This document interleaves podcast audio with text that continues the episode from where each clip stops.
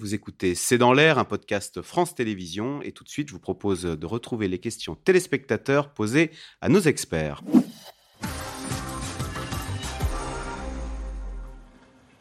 Xavier d'abord se demande si on organise un défilé pour montrer ce qu'il y a à vendre. C'est un peu ça. Non, non, ce serait exagéré. A, pour, montrer ce qu'il y a à vendre, c'est plutôt les opérations militaires euh, sur le terrain. Là, c'est vraiment, une fois encore, on veut montrer la puissance de l'armée française. Une fois encore, c'est aussi un moment de commémoration, enfin de, de, de, de, rapprochement entre l'armée et la nation, mais ce n'est pas un catalogue Manu France des matériels à vendre. Hein. Non, pour ça, il y a le salon du Bourget, il y a Millipol. Mais quand même, euh, par rapport à ce que dit votre téléspectateur, euh, c'est aussi une démonstration de force. Je me souviens de Donald Trump qui était venu au début du mandat d'Emmanuel Macron assister au défilé. Il, avait été très, impressionné. Et après, il voulait faire la même chose aux États-Unis parce que, quelque part, il y avait aussi une démonstration euh, de patriotisme, d'unité et évidemment euh, de, forces euh, militaires et d'armements euh, exposés finalement à travers les, les images de télévision. Robin nous dit l'Inde est-elle un client fiable pour la France ou bien devons-nous craindre un scénario à l'australienne? Euh, alors ça, c'est une vraie question, parce que euh, la France a été euh, extrêmement choquée après l'annonce du retrait de Naval Group, enfin du, retrait australien par rapport au contrat des sous-marins de Naval Group.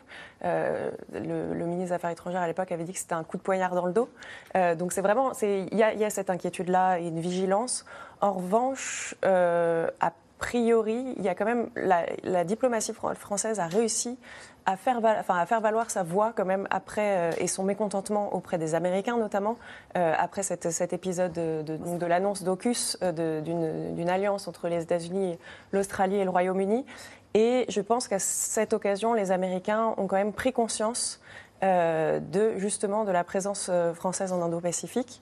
En tout cas, la, France a, vraiment été très proactive dans ce scénario-là. Et je crois que là, l'engagement indien euh, à l'égard de la France, en tout cas dans le domaine des rafales et aussi dans le domaine des sous-marins, il est euh, très clair, il est, euh, il est très engagé et il est lié aussi à une histoire d'exercice naval et d'exercice aérien euh, qui sont très forts, enfin qui sont très développés euh, depuis plusieurs années entre la France et l'Inde. Je vous vois pas tout à fait convaincu. Enfin, pour le maintien du contrat, j'ai quand même plus confiance dans la volonté indienne de montrer qu'elle n'est pas alignée sur les États-Unis mm. et que donc elle ne cédera pas, comme l'Australie, aux pressions américaines.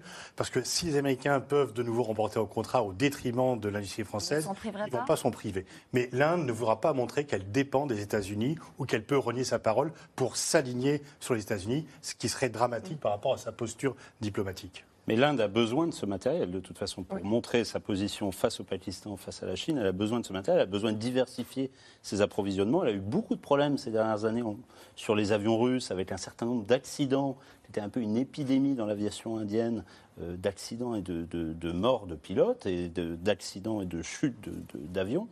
Donc, il y a une première tranche d'avions Rafale qui avait déjà été livrée entre 2016, 2016 de, commande, 2019 livraison. Donc il euh, n'y a pas d'inquiétude. ça, fait quand même, ça fera quand même 62, 62 rafales à l'arrivée, ce qui fera quand même le deuxième pays en nombre de, rafales après les, après les Émirats arabes. Question de Régis. L'armée française ne souffre-t-elle pas surtout d'un déficit de vocation? C'est un peu ce dont on parlait tout à l'heure. Euh, il y a un taux d'omission, c'est vrai. Il y a un taux d'omission de gens qui signent un contrat et qui vont l'abandonner avant la fin du contrat qui a augmenté ces dernières années de manière importante entre 20 et 40 suivant les votations. Il y a des problématiques dans la marine de recrutement. Le Covid est passé par là aussi, donc il a fait une, pause énorme dans les recrutements. Mais finalement, un peu ce qu'on disait, comme dans le reste de la société et dans d'autres, euh, dans d'autres métiers, non? Ou c'est vraiment lié particulièrement euh, à la Non, mais euh, Pascal Boniface avait évoqué l'opération Sentinelle, et c'est pour vous dire à quoi ça se joue. Dans les campagnes d'affichage, pendant de nombreuses années, on a montré les OPEX avec les publicités très spectaculaires, et puis on s'est rendu compte que c'était contre-productif parce que les gens signaient pour ça et se retrouvaient à faire du sentinelle 5-6 fois à Gare du Nord. Donc, on a changé les campagnes de recrutement, on a mis un peu plus de sentinelles pour montrer une mission plus réaliste. Après, euh, il y a des ruptures aussi de génération sur l'utilisation du portable. Vous avez des militaires qui n'acceptent pas sur les bateaux d'être coupés de leur famille, ce qui n'était pas le cas des générations d'avant qui acceptaient très bien d'être coupés de leur famille. Ben voilà, vous avez des vocations qui sont plus compliquées. C'est ce dont on parlait, cet équilibre vie de famille euh, et, et, vocation. Question d'Alain, la décision de Jacques Chirac en 1996 de supprimer le service militaire et le professionnaliser l'armée française était-elle la bonne? Alors d'abord, il n'est pas supprimé, il est suspendu. Oui. Ça, c'est le premier, premier point. Alors ça reste euh, peut-être un peu les mots. Euh, oui, sans doute, sans doute d'un point de vue de professionnalisation des armées, euh, c'était, euh, c'était, ça va dans le sens de l'histoire à peu près tous les pays occidentaux. était devenu un, couteau sans lame et sans manche. Ça n'avait plus le brassage social qui était auparavant. Il y a quand même un bureau au ministère de la Défense de 40 personnes qui faisaient les décisions individuelles d'affectation, le piston quoi. Donc en fait, selon ce qu'étaient vos parents, vous alliez dans l'est de à Mourmelon ou aux Invalides, ce qui n'est pas tout à fait la même façon de faire service militaire. Et il n'y avait plus besoin d'effectifs. On savait plus quoi faire des gars. Donc euh, c'était la bonne décision. Je crois aussi que ça, contrairement à ce que disaient beaucoup de gens à l'époque, ça rapprochait l'armée de la nation. Parce que du coup, euh, les conscrits n'avaient pas toujours, enfin 20 ans après, ils en rigolaient, mais sur le moment, ils n'avaient pas une très bonne image de l'armée. Aujourd'hui, l'armée, elle doit être euh, attractive pour justement recruter. Parce qu'il n'y a plus des gens qui sont forcés d'y aller comme du temps du service national. Et donc ça a changé euh, la relation entre l'armée et la jeunesse. Mais on s'est passé, euh, on s'est privé de ce que représentait aussi le service militaire, c'est-à-dire un creuset, un brassage. Même s'il y avait, même s'il y avait du piston, il y, en avait qui échappaient. Ça marchait pas pour tout le monde le piston quand même. Euh, et donc c'était quand même ça. Et d'ailleurs, si Emmanuel Macron a imaginé un service national universel en 2017 qui n'arrive pas à généraliser, hein, faute d'argent, faute de, faute d'infrastructures Enfin, c'est très compliqué et on voit bien, il veut plus le généraliser. Pas pour l'instant. Euh, ben c'est aussi parce qu'ils essayaient de retrouver ça, notamment vis-à-vis euh, des jeunes un peu en rupture. Euh, et, la question de l'autorité parentale, à mon avis, va sans doute un peu le remettre sur la table. Merci beaucoup à tous les quatre, à, tous les cinq, avec Père Delon qui était avec nous en duplex de Mauritanie. Merci d'avoir participé à ce C'est dans l'air. On va se retrouver demain en direct à 17h45 et d'ici là, passez une excellente soirée sur France 5.